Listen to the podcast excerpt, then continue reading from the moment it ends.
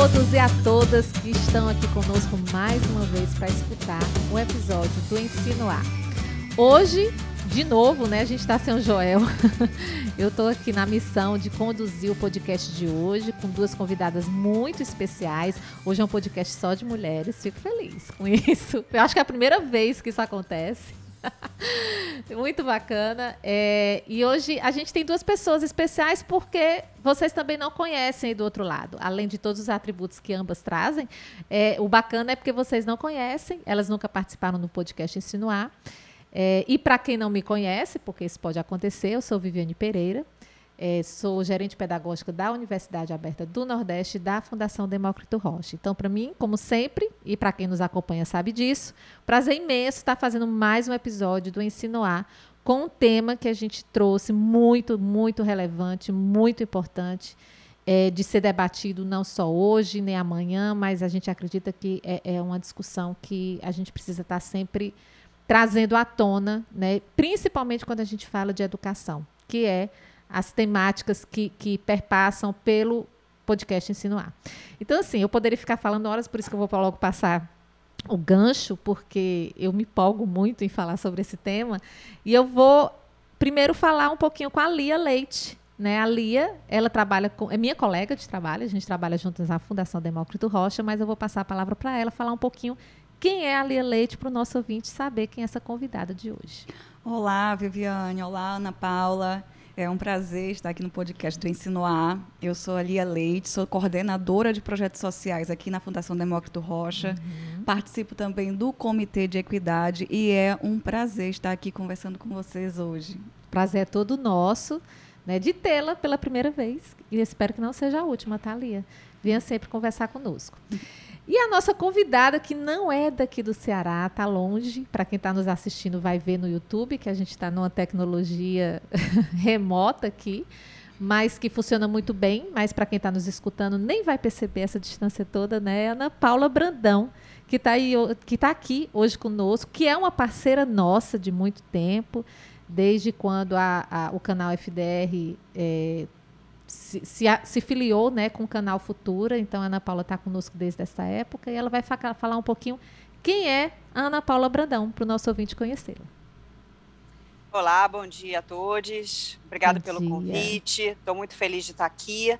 Eu sou a Ana Paula Brandão, Sou diretora programática da ActionAid uhum. e a gente já se conhece desde a época que eu trabalhava lá no Canal Futura, na Fundação Roberto Marinho. Exato. Então somos parceiros de longa data. É muito obrigada pelo convite. Imagina, Ana, a gente que agradece muito essa disponibilidade de tempo e de fala, né? Que é muito bacana você poder dividir um pouco com a gente as tuas percepções, a tua militância, a tua vivência dentro dessa temática de hoje, gente, que é equidade racial nas escolas. Né? A gente tem conversado muito sobre equidade racial, não só nas escolas, aqui na Fundação a gente tem um comitê, como a Lia falou, né, um comitê de equidade racial, mas para a nossa temática de hoje, para o podcast Insinuar, a gente traz essa fatia do bolo, né? Porque é muito mais amplo, né? Mas a gente vai trazer a fatia do bolo e falar especificamente das escolas.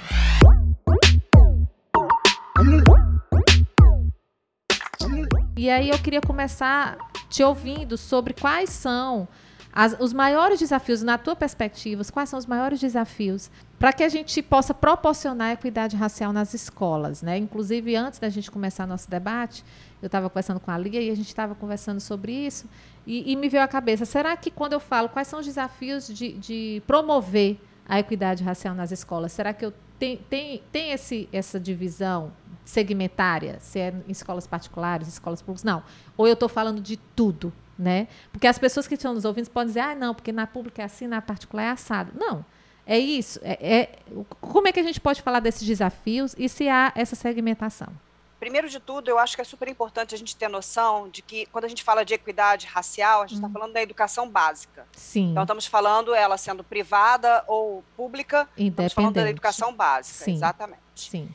E uh, eu acho que o segundo ponto super importante é que a gente tem uma legislação para isso, né? Isso. A gente tem tanto a Lei 10.639 quanto a 11.645, a gente tem é, todas as diretrizes curriculares para ensino é, sobre a questão étnico-racial, para ensino quilombola, para ensino indígena, ou seja, a gente tem todo um suporte construído para que a gente é, garanta né, a equidade racial na educação, mas infelizmente ela não existe ainda. Né, uhum. E ela é urgente e necessária. Sim. Acho que um, um, outro ponto super importante é a gente lembrar que a população negra no país ela é mais de 50%. Uhum. É, mas ela não está refletida nas prioridades dos, do Ministério da Educação e ouso dizer nenhuma outra secretaria de educação também nesse país. Ela não é prioridade, mas ela deveria ser.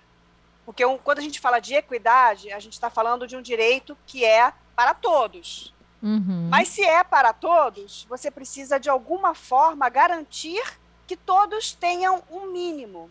E você o não básico, vai garantir o, né? o básico. Uhum. E você não vai garantir o básico mínimo tratando todos igualmente.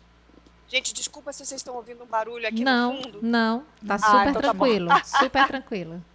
É, tô falando de casa e uh, tem obra, né? Então peço desculpa se está Não. atrapalhando. E o teu áudio tá É. muito bom. Ai, que bom. É, então deixa eu voltar, porque isso desconcentra também, né? Claro, claro. É, a gente sempre confunde, e isso é muito normal que se confunda, é, igualdade com equidade. Uhum. A gente quer todo mundo, que todo mundo tenha igualdade, como está na Constituição, como está nos direitos humanos, é, é, existe essa garantia. Mas para você alcançar a igualdade, você precisa partir de diferentes pontos e você precisa incentivar diferentes grupos para que todos tenham e cheguem no mesmo lugar, que é o que a gente deseja. Quando a gente tem uma população que é profundamente desigual, economicamente falando, Sim.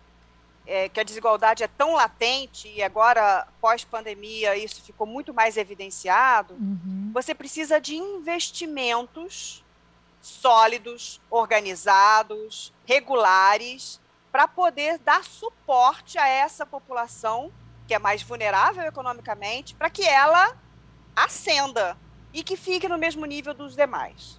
Uhum. Então, é por isso que existem as ações afirmativas. Por isso que existe, que deve existir uma política específica para esse público, população negra, população quilombola e população indígena, para que a gente consiga uma equidade.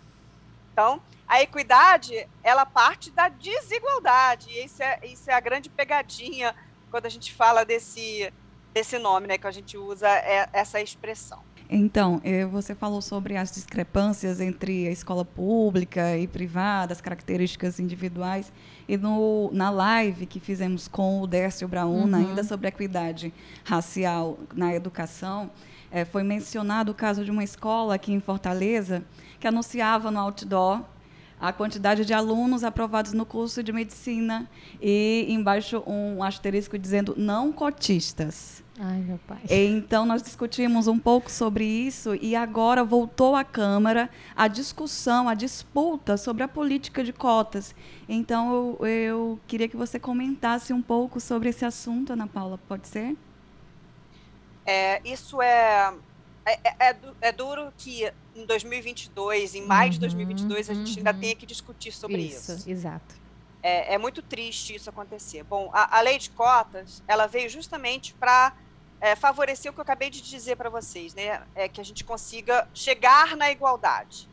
Ela vem para poder é, transformar um ambiente acadêmico é, universitário que era totalmente branco, né? ou quase totalmente branco, Na sua grande maioria, né? na sua total maioria. Uhum. Então, os números eram absurdos. É, e você não vai. é, e, a, e a discussão era sempre essa: ah, mas a gente tem que investir na educação básica, que aí Sim. todos terão a mesma oportunidade. Sim. Bom, a gente, a gente tem, a gente já chegou na universalização da educação, ou seja, todas as crianças, ou quase todas, quase a totalidade, estamos falando de mais de 96% da, da, da população brasileira em idade escolar, tem acesso à educação, ao ensino fundamental. Ponto. Certo. Isso já estamos falando há mais de décadas. A gente tem essa universalização há mais de 20 anos. E mesmo assim, você não tinha, não se refletia isso no ensino superior. Você tinha muito mais pessoas não negras, ou seja, pessoas brancas, amarelas também, mas principalmente pessoas brancas, que estavam na universidade em detrimento popula- da população negra, seja ela parda ou preta. Uhum. É, então, ou seja, esse, mito da universalização é só um mito mesmo. Ele não existe. Se você não investe e você não cria políticas públicas para poder incentivar essa população a chegar, na, a chegar, a continuar os seus estudos, ela não vai continuar. As taxas de, de evasão ou exclusão escolar elas são muito maiores para a população negra. Uhum. A taxa de, de, de, analfabetismo é maior na população negra. A taxa de rendimento é maior, é, é, é menor, né, na população negra. Por quê? Uhum. Porque há um problema cognitivo? Obviamente que não. claro que não. Obviamente que não. A gente já sabe que não existe raça no contexto biológico. A gente já sabe disso há décadas, né? É, o que existe é uma escola que não acolhe que não é, suporta, que não dá condições para que esse estudante negro continue estudando. É, é, as, as, meninas evadem da escola porque elas engravidam, uhum. porque elas têm que uhum. cuidar dos seus irmãos mais novos, porque elas têm que cuidar dos seus parentes.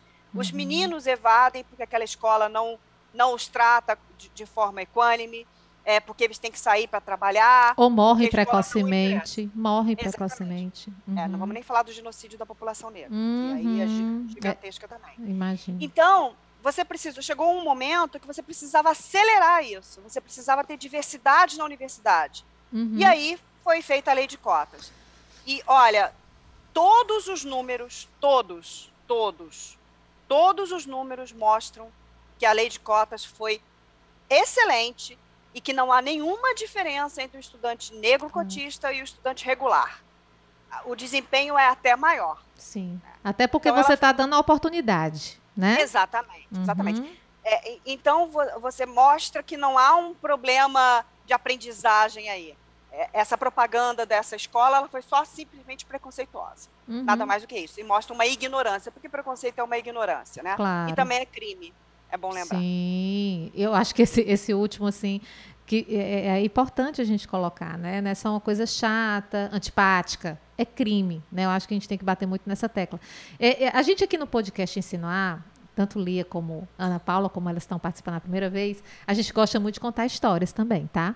E aí eu escutando, a partir dessa pergunta, dessa colocação da Lia e, e da explanação da Ana, eu lembrei de uma história que o Plínio Bortolotti, que é jornalista aqui do, do grupo de comunicação do Jornal Povo, ele gosta muito de dar um exemplo, inclusive é um dos grandes mentores né, sobre a equidade racial aqui no grupo, ele está tá, é, é, capitaneando é, algumas ações aqui internamente. É, ele gosta de dar muito exemplo, porque aqui a gente tem um projeto que se chama Novos Talentos. Ele já tem, já, já estamos na 28ª turma, então tem um pouco mais de 10 anos esse projeto aqui. E, e ele observou durante esse período né, de 10 anos que no começo a grande maioria eram alunos das universidades públicas mas alunos, pessoas, né, figuras elitizadas, brancas e elitizadas, né, eram as que tinham mais oportunidade e era o que aparecia para a gente, né, no caso quando tinham as seleções. Quando apareceu a, a, questão das cotas, né, nas universidades, ele percebeu que desde então, desde esse marco, hoje a gente tem uma diversidade maior dentro dos novos talentos. E aí, Ana Paula, interessante que você coloque sobre a questão cognitiva e tal. Isso não, isso não é, é nada aparente durante a seleção, tu entende? Né? Na seleção, o que é que a gente observou? Que a, geralmente 100 pessoas se inscrevem ficam oito. Oito pessoas. Das 100, oito ficam na, no estágio, né? no programa Novos Talentos. Né? Sem, a gente passa por um processo de seleção muito grande e, e extenso, inclusive. E, e, na hora que eles se inscrevem, que eles se submetem à seleção, que é prova, que é entrevista, que é um monte de coisa, não tem diferença, entendeu? Não tem. A diferença é porque essas pessoas elas estão na universidade. Entende? E aí a gente hoje tem os grupos de oito pessoas até de nove que são bem diversas. Né? Assim, é, abre um parênteses que é, geralmente tem muita mulher, tá? geralmente tem muita mulher. Hoje mesmo a gente está com um grupo, a 28 turma está tá, tá acontecendo atualmente. São cinco meninas e um menino, bem interessante. Mas aí é, é, é, é, Como é que se diz? É uma vaidade minha quando eu digo isso, né? Mas é bom ressaltar. Mas é interessante, depois das cotas, né, como essa oportunidade surgiu para essas pessoas, né? Elas, se, elas têm mais oportunidade agora e participar de uma coisa aparentemente simples, como esse exemplo que eu estou dando, que é o programa Novos Talentos, e estarem ali, né? E por mérito delas, olha que bacana, por mérito delas, sim ou não entram no, num processo seletivo que é bem grande, que ficam de 100, ficam 8. E, e conseguem. Todas? Claro que não. Porque a gente não está dizendo nem que um é mais, nem que um é menos. A gente está dizendo que somos todos iguais e por, por motivos diferentes, uns conseguem ingressar e outros não. Né? De repente, de acordo com o contexto, etc. Por exemplo, é, é, recentemente, é, é, eu acho que duas ou três não entraram no processo seletivo porque já estavam estagiando, ou seja, cada um tem sua história de vida, enfim. Mas para a gente é muito interessante, e eu queria usar esse exemplo aqui no, no nosso episódio de hoje, é muito interessante porque é, a gente consegue trazer para situações como essa, que é um programa de estágio em um grupo de comunicação aqui de Fortaleza muito grande, e oportunizar para essas pessoas. É, é, apenas isso que a gente está discutindo. Não é ser mais do que ninguém, não é ser menos jamais. Né? Mas não é a questão de ser mais ou de ter privilégios, que às vezes a gente escuta isso. Não é privilégio, não é uma questão de privilegiar, é uma questão de oportunizar né, de dar essa chance e ele muitas vezes que é isso que a Ana Paula trouxe no começo a gente percebe que eles agarram e conseguem né e isso é muito bom de se ver e, e, eu acho que enquanto sociedade a gente tinha que também ter esse sentimento. Repito a gente em pleno 2022 a Ana Paula também falou isso a gente está discutindo isso é um pouco chocante. Mas cada vez mais sabe Ana Paula e Lia eu vejo o quanto é necessário e a gente falar de uma forma muito franca muito aberta e nesse tom né? Não é um tom agressivo mas é um tom sério e urgente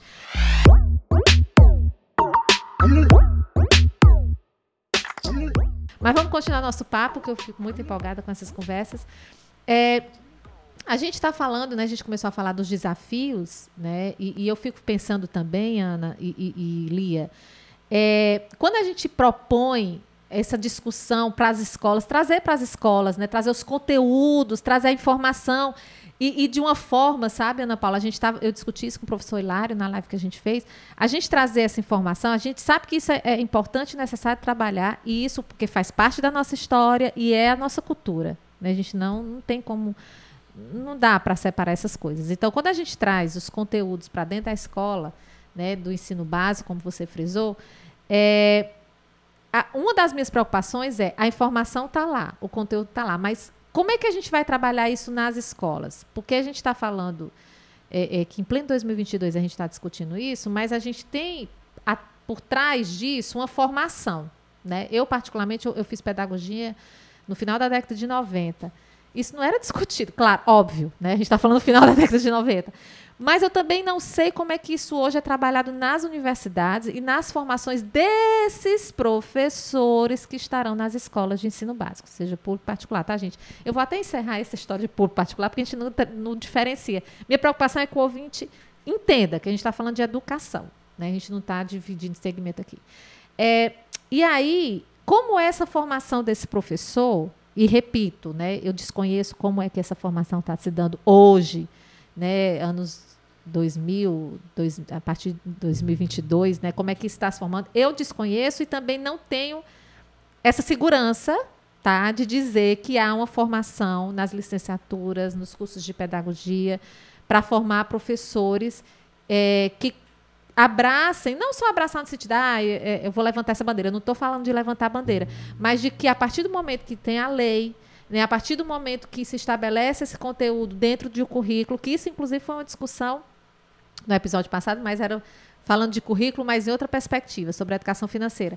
Mas voltando para cá, é, colocar isso no currículo escolar e esse professor que vai fazer esse trabalho, ele ter a sensibilidade, o pertencimento daquilo ali para ele realmente saber trabalhar o conteúdo. Isso é uma outra grande preocupação que eu tenho, sabe? É, inclusive, eu estava escrevendo essa semana, nem sei aonde, que essas redes sociais são tantas que eu não sei mais nem onde foi que eu escrevi. É, ou se foi no próprio WhatsApp. Foi ontem, no WhatsApp, num grupo do meu colégio. É, essa história do descobrimento do Brasil, por exemplo, nunca foi descoberto. O Brasil foi invadido. Mas a gente sempre a, a, aprendeu, no nosso tempo, eu, a Lina é bem mais nova que a gente, tá, Ana Paula? Mas na nossa geração, né, Ana? É, era descobrimento do Brasil. E se falava, se mostrava as figuras das caravanas, caravanas, caravelas, caravelas, perdão. Né? Então tinha todo, e ali a gente, enquanto aluno, recebia aquela informação e era apresentado de uma forma tal e caía na avaliação, e você estudava e repetia e memorizava. É disso que eu estou falando, tá? Da gente trazer a história como ela é, e aquele professor que vai trabalhar com aqueles alunos ter o pertencimento daquilo. Né? E aí, o que é que eu trago aqui para a mesa? Lia, se quiser falar, Ana Paula principalmente.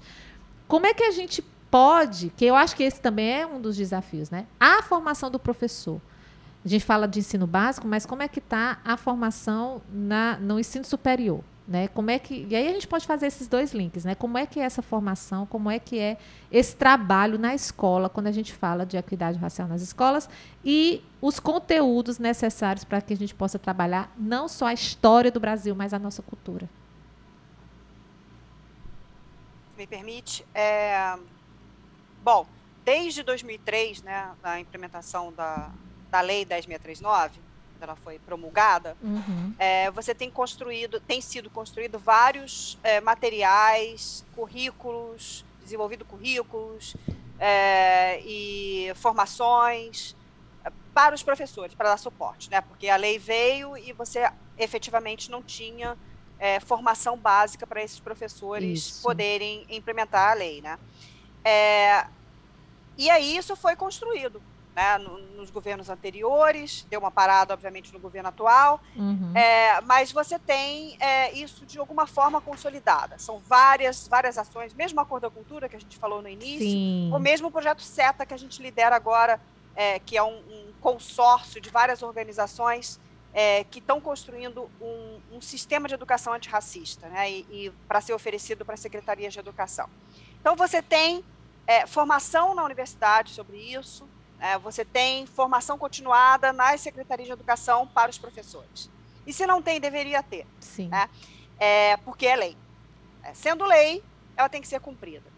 É, o, que, o, que, o que mais, eu acho que, que o maior problema que a gente tem hoje, se a gente tem material, se a gente tem a legislação, se você tem a, a, isso já desenhado, né? O que, que falta? O Sim. que falta é a institucionalização da questão étnico-racial nos currículos escolares. Ele está lá no currículo, mas ele não está efetivamente. Ele está sempre recomeçando. Você vai lá e faz uma sensibilização para os professores da rede, forma, inicia esse letramento racial e depois para.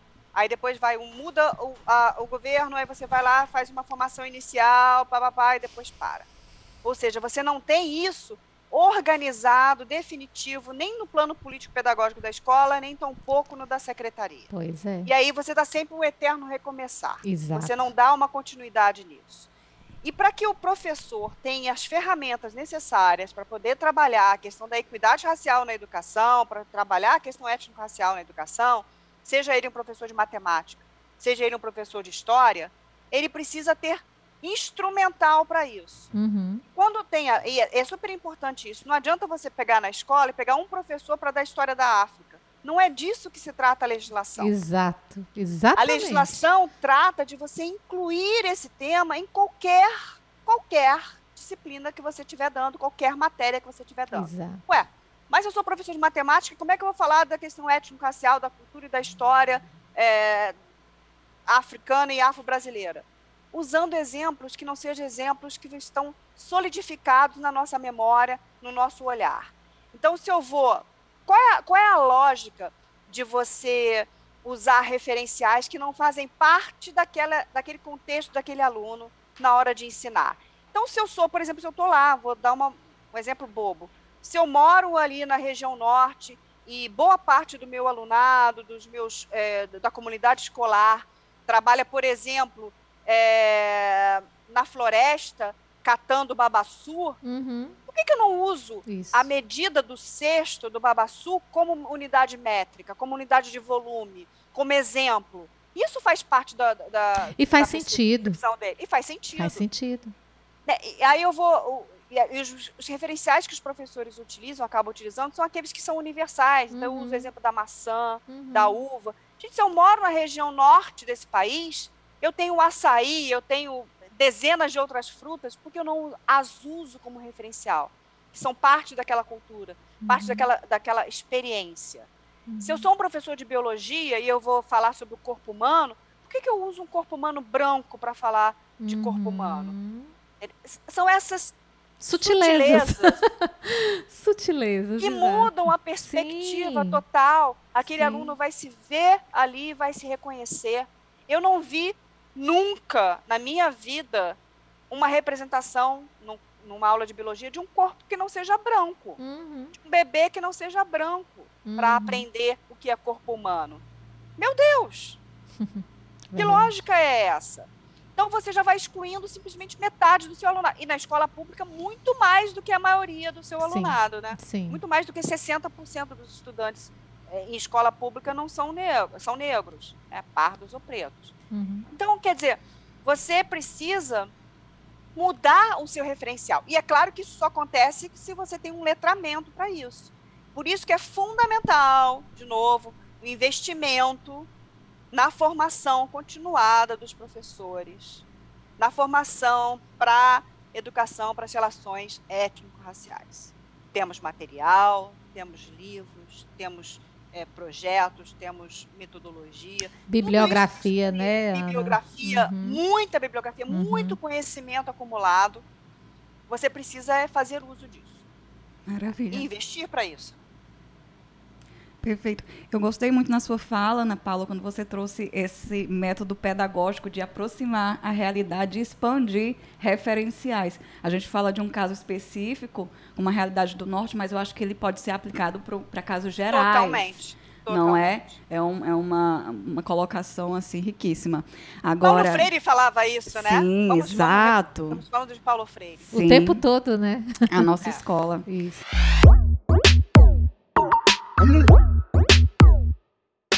Ana Paula, a gente- estávamos falando no começo sobre a, a- a- assim, a diferença do preconceito de raça, né? Dentre todos os preconceitos, por ele ser um, um problema estrutural, Uhum. não é um problema pessoal, né? Quando alguém comete um- uma ação de preconceito racial, ela está ali respondendo a uma estrutura, um comando maior.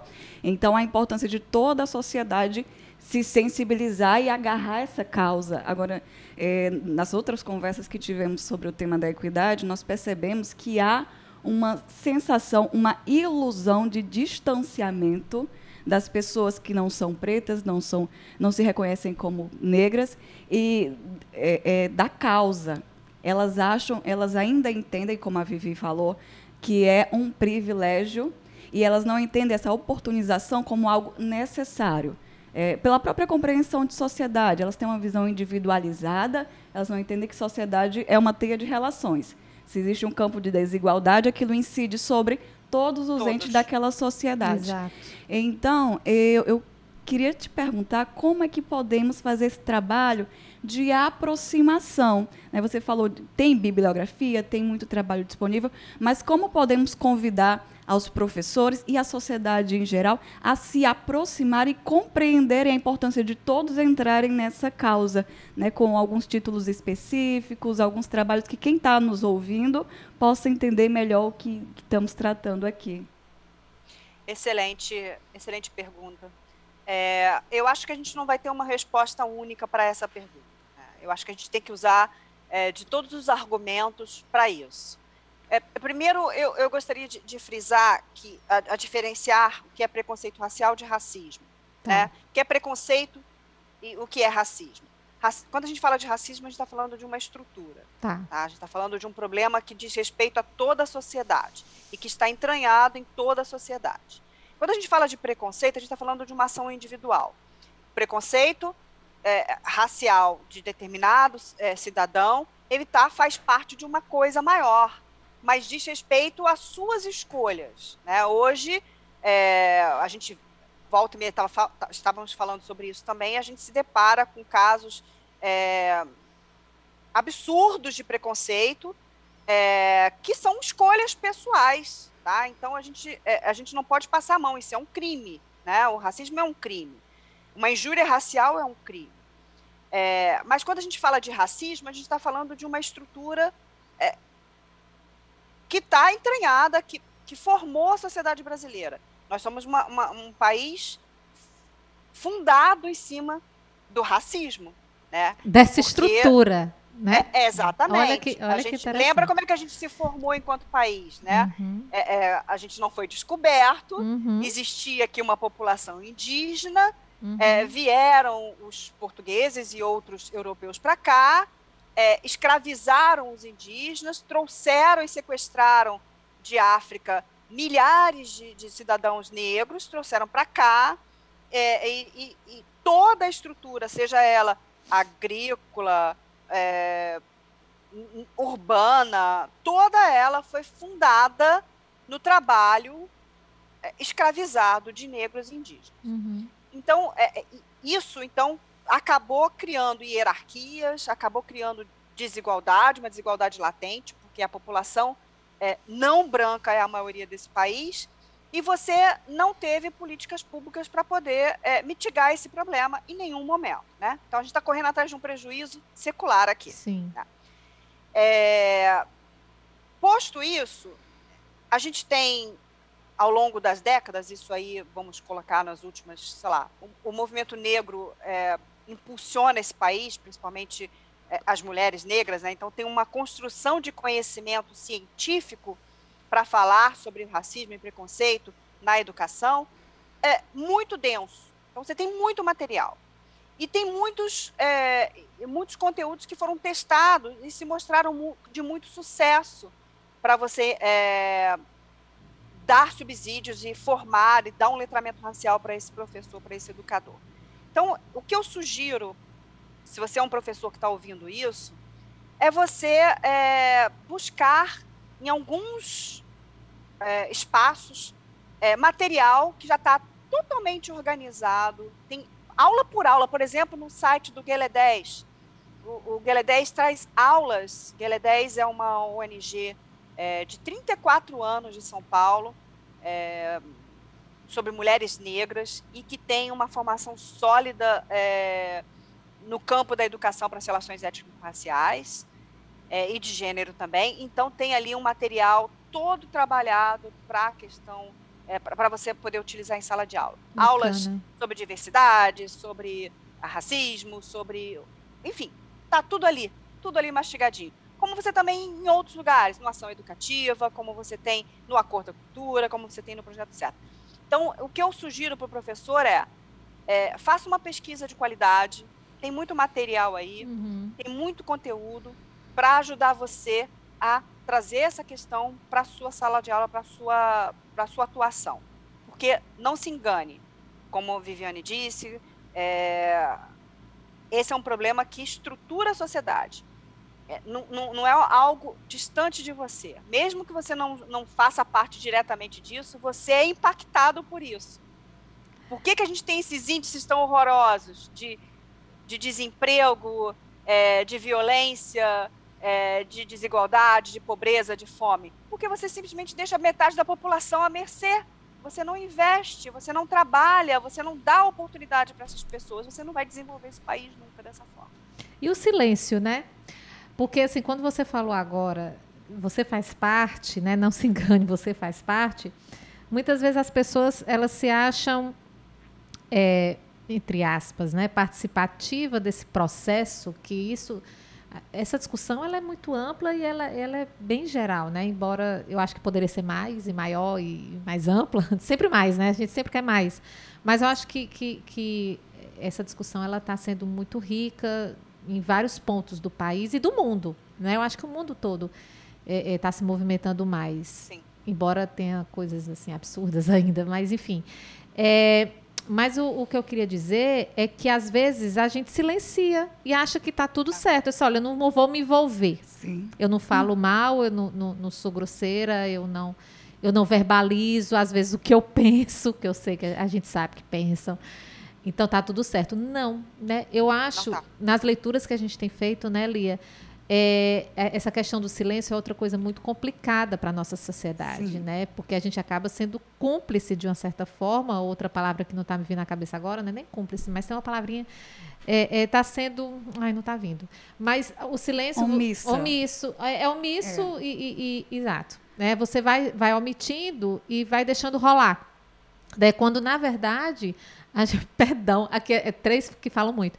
É quando, na verdade, você é, é, precisa realmente verbalizar né, para que, que haja realmente a, a, a, grande mudança, né? Não só verbalizar no sentido da fala, mas as atitudes, coisas mínimas e básicas que a gente tanto está discutindo aqui. Perdão, Lia. Sim, o, o, nós já, já cuidamos da verbalização, mas o silêncio, ele é uma violência Demais, também. É. Né? Total. A omissão, ela, ela contribui com essas estruturas. E o silêncio diz, eu não me importo está acontecendo e, e tá não tudo é certo, tá né? tudo certo. É. Ou seja, eu me posiciono a favor de, de uma violência, Isso. não é? Então a omissão ela é um problema sim que precisamos discutir. É, exatamente. Quem cala consente, né? Quem é, cala consente. Já diz o ditado, sim, né? O silêncio é uma violência, é, sim. Já diz o ditado. Então, assim, por isso que eu acho que quando a gente está numa roda de conversas e falar e, e se posicionar, é um, um dever nosso, né? Para que a gente consiga realmente estar tá colocando esses pontos que estão sendo discutidos por aí. Bacana as tuas indicações, Ana Paula, e eu tinha até só é um pequeno parêntese. É, eu te escutando, eu fiquei pensando, é, é mais texto, tem vídeos. Eu, eu te pergunto tem por tudo. Ó, oh, que bom podcast, né? Como a gente está falando aqui. Tem tudo. Tem material de todas as formas, oh, tem muita bacana. coisa muito legal para todas as idades também. Bacana. Então, se você é professor de ensino fundamental 1, fundamental Ótimo. 2, ensino médio, tem tudo ali, tudo organizadinho. No site da, da Nova Escola também tem. Uhum. É...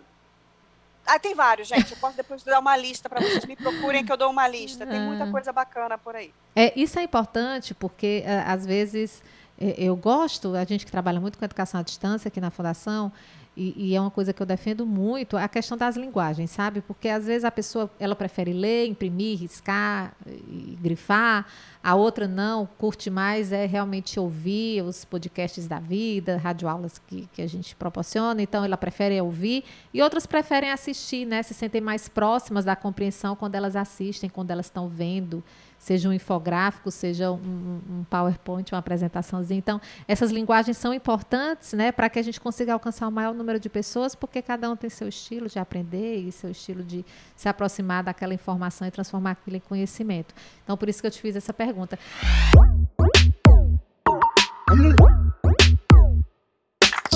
Deixa é, é, eu pedir para você falar um pouquinho da tua experiência com o projeto A Cor da Cultura, né? Tive acesso ao material que é maravilhoso, muito, muito bom, dentre outros que você acabou de citar. Mas é, é, quando eu falo da Cor da Cultura, que é um projeto de não de agora, né? Eu acho que eles. É, qual é o ano do, da Cor da Cultura, Ana Paula? 2000 então, a gente começou em 2005. Pois 2006. é. Ó, ó, por que, que eu digo isso? Porque a lei ela foi, foi sancionada em 2003, né? Então, logo em seguida já veio um projeto desse. Olha só, né? Como, como isso foi importante e necessário. E eu posso dizer, Ana Paula pode me corrigir, o quanto a gente não aproveitou. Eu tenho, às vezes, essa, essa, essa sensação, né? Mas, enfim, estamos aqui para a gente dar continuidade. Porque a fala anterior da Ana Paula, dessa descontinuidade, me, me incomoda no nível Sabe? Às vezes me deixa até assim, cansada, mas é isso que as pessoas, as pessoas, entre aspas, né? Querem é o cansaço. Vencer pelo cansaço, a gente não vai cansar. Não né? vai. Não vamos, não vamos parar. Não vamos nos sentir cansadas, mas realmente me deixa assim muito. Mas aí a gente se arrasa, sacode a poeira, sobe e vamos para frente. Porque é um projeto que está aí há muito tempo, e, e na ocasião, quando a, a primeira vez que eu tive contato Ana Paula, foi por conta do, da, da cultura. E eu queria falar, se você falasse um pouquinho dessa experiência que você teve de formação, né? Porque foram os municípios, é, é, enfim, eu não vou falar, eu, eu, falo muito. E eu queria que você falasse um pouquinho dessa tua experiência, entre outras que você queira falar sobre a questão dessa equidade e dessa, dessa militância mesmo é, é nas escolas e na educação. Obrigada querida. É, de fato, o Acordo da Cultura ele foi talvez um dos principais e primeiros, né? Uhum. Ele inaugurou aí uma série de materiais de, de formação, de uhum. ação de formação para os professores. Uhum. Então, logo depois que a lei foi implementada, o, logo, logo depois mesmo, em 2004, no ano seguinte, o material já começou a ser é, formatado e pensado. Então, a gente fez é, vários estados e municípios em que a gente oferecia para a Secretaria de Educação uma formação básica inicial para os professores da rede. sejam eles professores de ensino fundamental, ensino médio e até mesmo de educação infantil. É, a gente fazia isso em parceria com universidades, com ONGs que trabalhavam a temática étnico-racial, tinha especialistas no grupo formador, e aí a gente ia viajando por esse país. Uhum. É, e a gente fez isso por mais de 10 anos. Olha só. O que, que eu posso te dizer como era importante dizer, né? O Acordo Cultura ele era, ele é um kit, um material e, um, e uma metodologia formativa que é composto de diferentes métodos, né? Como você estava falando, é, para poder apoiar esse professor e levar esse material para os estudantes. E então, formá-lo, então, né? Exatamente. E formá-lo no sentido exatamente. até daquele conteúdo que muitas vezes ele não teve acesso na formação não inicial teve, exatamente, dele, né? não uhum, uhum. Então você tinha vídeos, você tinha jogo, você tinha livros, você tinha é, brincadeiras, histórias, tinha histórias, mapa, é. É, várias coisas nesse kit que você poderia usar de diferentes formas com seus estudantes durante um bom tempo, né? Uhum. É, o que, que eu pude perceber, por isso que eu estou falando tanto da descontinuidade isso. e da importância da institucionalização. Uhum. É, o, o que eu via? Eu via que acabava a formação, o projeto demorava, sei lá, por volta de oito meses, nove meses na Secretaria de Educação. Se eu voltasse dois anos depois, eu voltaria para a estaca zero, isso. nessas mesmas secretarias. E isso é muito triste. O que é estaca zero? Ah, ninguém aprendeu nada? Aprendeu mas ficou restrito àqueles dois professores que participaram daquela formação. Eles não tinham uma, um apoio da secretaria, da sua diretoria, uhum. para poder é, formar outros professores naquela temática. Então ficava restrito aquela ali. Se aquele professor saía, saísse da escola ou se ele parasse de dar aula, aquilo ia esmoecendo, morrendo ali naquele, naquela secretaria. E então, o conhecimento ia com ele, né? Ia com ele, não se espalhava como é. deveria se espalhar. Porque não tinha, não tem institucionalização. Uhum. Quando tem, e eram poucas as secretarias que tinham, você poderia voltar dois, três, cinco, dez anos depois que você tinha outra, aquilo deu frutos. Como, por exemplo, vou dar um exemplo é, caseiro, que é a Secretaria do Rio de Janeiro. Tá. Ela continuou, o município do Rio de Janeiro, ela continuou fazendo formação, ela continuou é, é, trabalhando com seus professores de forma contínua, tem uma secretaria destinada para isso. É claro que, dep dependendo do governo que está à frente, você pode é, tirar ou não, enfim, mas você tinha as pessoas, são várias pessoas, não é uma pessoa, não são duas pessoas, são é o coletivo. várias pessoas responsáveis por aquela temática na escola. Uhum. Então, é, isso deu à secretaria um caminho, é, uhum. um orçamento, mesmo que limitado, mas um uhum. orçamento vou, paro tudo aqui só para falar uma coisa. Quando eu falo de orçamento, é, a gente sabe que, que a educação ela é um direito uh, nosso, todos nós. O acesso à educação de qualidade é um direito de todos nós, está lá na nossa Constituição. É, e isso depende de investimento. Uhum. Sabe como é, é a estrutura do Fundeb? Não vou entrar aqui nessa discussão. Mas todos os estados e municípios recebem seu recurso para poder prover os seus, a sua população da educação, certo? Certo, correto. Só que na destinação desse recurso, muitas secretarias não pensam na importância de você deixar um recurso específico para essa questão étnico-racial. Sim. O, o, investimento é perto de zero em reais, o custo aluno sobre essa temática. Você não tem nenhum recurso para você poder fazer uma formação continuada para isso. Como é que você vai contratar um material? Como é que você vai comprar livros? Como é que você vai comprar, comprar vídeos? Como é que você vai contratar consultores para fazer a formação dos, dos, seus professores, se você não tem recurso para isso? Então tem que estar tá lá na secretaria essa percepção de que eu preciso deixar. É um dinheiro para merenda, mas é um dinheiro para formação continuada na questão étnico-racial nas suas uhum, escolas. Porque uhum. senão a gente não muda esse panorama. Sim. É disso que se trata a equidade, sabe? Equidade não é um ensino só. Não é você ter uma disciplina é, falando sobre isso. Equidade é você ter investimento, é você ter um sistema, é você priorizar isso na hora que você vai é, destinar verba para a formação continuada dos seus professores. Então é disso que se trata. Tá? É, e, e, o Acordo da Cultura, ele, o que a gente pôde perceber, porque a gente fazia a formação dos professores, depois a gente voltava naquela secretaria anos, de, anos seguintes para poder ver, avaliar, monitorar porque o monitoramento e a avaliação é fundamental, tá, gente? A gente Sim. precisa ter dados e informações de forma organizada. E aí a gente percebia que quando a secretaria tinha uma área, uma coordenadoria responsável por isso, o projeto andava. Sim. Quando não tinha, ele morria naquele momento só formativo que a gente propiciou de forma gratuita. Entendi. É, é essa história, quando você falou do orçamento, né? É, é, assim como toda e qualquer situação da educação, é, quando você fala da merenda, do transporte público, na verdade, do transporte escolar, né? É, transporte escolar. Transporte escolar. É, quando fala do material que o aluno recebe, que são coisas básicas, né? É, isso que você está propondo também é básico. Né? Enquanto, enquanto não tiver essa percepção, ela é básico.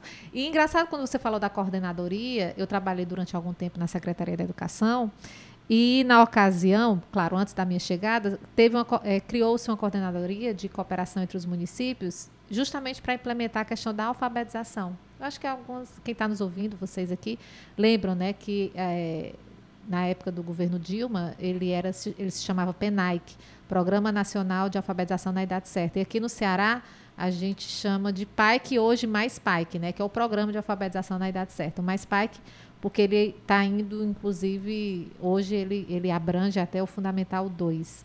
Mas na época que ele foi criado, que era só pai, que era apenas para o primeiro ciclo de alfabetização, primeiro e segundo ano. E aí foi criada essa coordenadoria, é, assim, não sei se especificamente para isso, mas essa coordenadoria, ela tinha essa missão. E aí, pegando esse teu exemplo, essa tua fala, hoje, para o Ceará, a questão da, da, da, alfabetização na idade certa, que, claro, isso, isso foi, acho que em 2007, né? então tem muitos anos, tem mais de 10 anos. É, é óbvio, e é isso, é essa a minha expectativa também para o que a gente está discutindo aqui, né? É óbvio que de 2007 para cá começou uma semente. Hoje é um abacate inteiro. Entende? Então ele se ampliou para matemática, se ampliou para história e geografia, se ampliou para ensino fundamental, uma coisa que começou para alfabetizar lá no primeiro e no segundo ano. Hoje é uma coisa gigante. Olha que coisa maravilhosa. Hoje é uma coisa gigantesca. Mas porque se institucionalizou, que é isso que você está batendo muito, né? Institucionalizou e criou-se, e aí vem tudo isso que você falou. Você falando, eu me lembrando desse exemplo, né? É, tem um orçamento para aquilo, tem um grupo pensando naquilo, tem um grupo fortalecendo. E aí o interessante, Ana Paula e, e Lia, e para quem está nos ouvindo, o interessante é que pode mudar quem for. Muda-se. Pode mudar. As met... Inclusive, já teve muita mudança de, de lá para cá. É tanto que eu já saí da secretaria há quatro anos e, e, eu sei que nesses quatro anos que eu saí já mudou muita coisa, mas é incrível como a essência fica. Entende? Fala, Lia. A política está institucionalizada. Exato. Sim. Pode mudar quem for. E podem mudar as pessoas, pessoas inclusive que nem eram da época de 2007, que aí a gente sente a diferença. Poxa, nem estava aqui na época que começou. Tem outro pensamento? Tem outro pensamento. Óbvio que tem outro pensamento.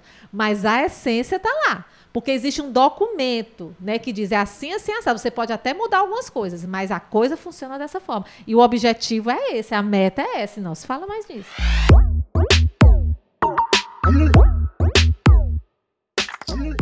Eu lembrei agora da conversa que você teve com o professor Hilário uhum. sobre a Lei 10.639, que existem leis, inclusive a Ana Paula falou aqui sobre isso, existem leis que assistem e que dão é, que colocam a equidade no centro da educação. Sim. Mas a efetivação não acontece. Então, era algo que, que eu queria que a Ana Paula falasse um pouco. Nós temos leis, temos diversas leis, como aqui a Viviane falou com o Hilário Ferreira, e, mas nós temos esse problema da efetivação. Eu queria que você falasse um pouco, Ana Paula, sobre a, a que pé andam as lutas, já que temos leis, mas não temos efetivação. Né? O que podemos refletir sobre esse passo, né? esse, esse essa, essa etapa da, da jornada pela equidade na educação? eu acho que a gente deveria perguntar, ah, fazer essa pergunta básica, né? Se a gente tem legislação, se a gente tem material, se a gente tem conteúdo, o que, por que a gente ainda é tão racista na escola, né? Por que, que a escola ainda não é, não conseguiu superar isso? Porque é um racismo é estrutural, né? Porque nós todos somos muito racistas. Nós todos é, acabamos de alguma forma. Gente, não faz pouco tempo nós tivemos um ex-ministro aqui que falou que a universidade não é para todos. A universidade não é para todo mundo, não. Meu pai. Que pensamento é esse? É. Claro que é. Ele é um direito. É para quem quiser, tá? É para quem quiser. Todo mundo tem direito a ter o desejo e a oportunidade de ir para uma universidade, tá? pública ou privada. Sim. É... Se a gente tem esse pensamento de que a educação é só para alguns, é porque você está pensando que a gente precisa manter essa estrutura. Tem alguns cidadãos que são cidadãos de segunda classe e outros que não. Outros têm acesso, outros podem estudar, outros podem ser médicos, advogados, seja lá o que for, e outros só servem para servir. Né? É, esse pensamento é, racista, preconceituoso, hierárquico, sexista, machista, patriarcal, é o fundamento desse país, uhum, infelizmente. Uhum, uhum. Né? É, é, é, disso que se trata, né? infelizmente. A gente precisa nomear isso, a gente só vai superar se a gente nomear. Nós precisamos vencer isso, porque senão a gente não vai nunca chegar onde a gente quer chegar. Né? E, e aí a gente vê, contando das histórias, né? É, eu lembro uma vez que eu estava, acho que lendo, enfim, e começou uma discussão numa rede social é, de uma pessoa que contou que, que ela foi pegou um ônibus em algum país europeu, se eu não me engano, enfim, Holanda, não sei, e, e abriu o seu Mac, ele viu uma pessoa abrir seu Mac e começar a trabalhar no ônibus público, né, indo para não sei aonde. E ele ficou assim, nossa, quando é que a gente vai poder fazer isso aqui no Brasil? Sabe quando? Quando a gente entender o buraco que a gente se meteu. Uhum. Quando a gente entender o tamanho da desigualdade social que a gente tem nesse país. Quando a gente entender que a gente precisa dar oportunidades e investir nessa população que está à margem. E não mandar a polícia para lá. E não mandar matar. A uhum. gente precisa investir, sabe? é, é, não adianta você fazer um, uma ação policial e prender todos os traficantes que estão ali, é, prender, né? É, os jovenzinhos, seja lá o que for. Não adianta, não é isso. Isso é enxugar gelo. Isso. A gente precisa dar oportunidades para eles. E oportunidade não é chegar você fazer um, um, um cursinho, seja lá o que for, para ele é, ter um trabalho subalternizado também, porque jovem ninguém quer, tá, gente? não sou, não é aquele, não é porque ele é pobre que ele, ele não pode ter direito a sonhar. Todo mundo tem que ter direito a sonho. Todo mundo tem que ter direito a querer ser astronauta. Sim. Todo mundo tem que ter direito a querer ser presidente da República. Sim. Por que que não? Né? Então a gente está falando de oportunidades, a gente está falando de sonhos, a gente está falando de investimento, a gente está falando de potência. Então Sim. o que você vê, como você mesmo falou, Viviane, quando você você viu uma cena completamente diferente hoje de, de, de estágio aí na, na, fundação. Ou seja, mudou a cara. Uhum. Isso só resultado de 10 anos de um investimento simples que é a lei de cotas. Simples. Simples, não gastou nada para o Estado isso, praticamente. Só uma mudança ali, uma adaptação, e você tem uma transformação no cenário da universidade. E isso é bom para todo mundo, claro. gente. Só é ruim para quem quer manter os seus privilégios. Só é ruim para aquele que tem medo porque é bom para todo mundo. Vai ser bom porque vai diminuir a violência, vai ser bom porque vai diminuir a desigualdade, vai ser bom porque você vai ver cores, experiências diferentes. Numa empresa, a diversidade é fundamental, porque ela vai é, trazer inovação para a sua, sua empresa, vai trazer um frescor, vai trazer é, potência. É, todas as empresas já estão percebendo isso estão investindo nisso, não é porque ela acha que vai ganhar. Porque é ponto, é fofo. Né? É, não é. Não, não é, não é pelos, pelos olhos. Não. É porque ela percebeu que Sim. isso é ouro, vale é ouro. ouro. Exato. E aí, para você ter pessoas aptas a entrar numa empresa, trabalhar, estagiar na Magazine Luiza, na L'Oréal, seja lá que for, tantos programas que tem para pessoas uhum. negras, para uhum. pessoas indígenas, você precisa de universidade, você precisa de uma educação básica boa, você precisa de investimento. Então, eu estou falando, estou voltando à cadeia. Para você poder ter seu estagiário lá incrível, é, diverso, negro, mulher, que atue, que vai trazer toda essa riqueza para a sua universidade, você precisa investir desde lá, desde a educação básica. Bacana demais isso que você traz para a gente, essa provocação. E, e, e, aí, quando você falou do buraco, eu disse, é, é, exatamente isso. Enquanto a gente não, não perceber, não, não entender, compreender, encarar, né, assumir, ah, eu acho essa palavra fundamental. Enquanto a gente não assumir isso, a gente vai continuar é, olhando para né, é igual aquele cachorro que fica rodando em círculos. E, e, a gente não avança. Eu acho que a gente já está no estágio que o, o avançar é, é, é importante é pouco. É, é, é, é, é, o mínimo, sabe? É. Ou a gente vai ou a gente racha. E a gente está é. quase rachando. E a gente está quase tá? rachando. Tá? Exatamente. Tá rachando. Exatamente.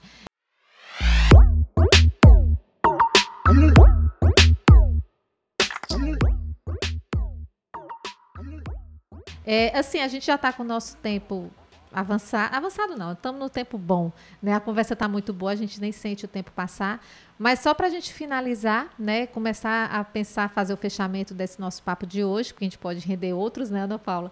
É, é assim, eu não sei se a Lia tem algum comentário ou a própria Ana Paula, só para a gente fechar. Eu sei que você já fez. Geralmente a gente fecha com algumas indicações que você já fez. Mas, para lembrando que quem costuma ouvir o nosso podcast Ensinar são professores, educadores e também pais e mães, né? Porque a gente acha que a educação, a gente está falando muito de escola, mas ah, se a gente não fizer também nossa parte em casa, né? A escola não consegue caminhar sozinha. Sempre uma parceria, a gente fala muito isso aqui. Né? Você sabe que tem um ditado africano que fala que para educar uma criança precisa da aldeia toda, né? Adoro. Não, e é, e é, super verdade, né? É, é, a, se, a, escola sozinha não caminha, né? A gente precisa não. muito da, da, da família. É, e aí eu bato numa tecla, né? Achar que a, a, assim, aquele sentimento de que a escola é uma empresa, porque muitos pais reclamam, mas se comportam como, né? E eu terceirizo a educação do meu filho. Não é isso, a gente tem que ser parceiro é, pontuar, a, nenhuma escola é perfeita, né? Quando a gente compreende isso, a gente também, é, é, por exemplo, eu estou falando isso como mãe, tá? É, a escola dos meus filhos não é perfeita, mas eu compreendo as imperfeições, assim como minha casa também não é perfeita. e aí, quando a gente parte dessas compreensões, a gente precisa somar, né? As coisas que eu acho positivo, com as coisas que a escola tem de positiva. O, o mais importante que eu acho é o diálogo. Né? o que eu procuro na escola dos meus filhos é que seja uma escola aberta, que consiga dialogar, né? E aí eu, eu encontro isso um pouco na escola dos meninos. Mas, enfim, mas para a gente fechar o nosso papo de hoje, é, é, eu, eu passo a fala para ti, Ana, se você quiser concluir, deixar algum recado, alguma sugestão. Bom, primeiro agradecer de novo pelo convite. É, conte, contem comigo sempre. É, essa é uma luta minha, de várias pessoas pela equidade na educação.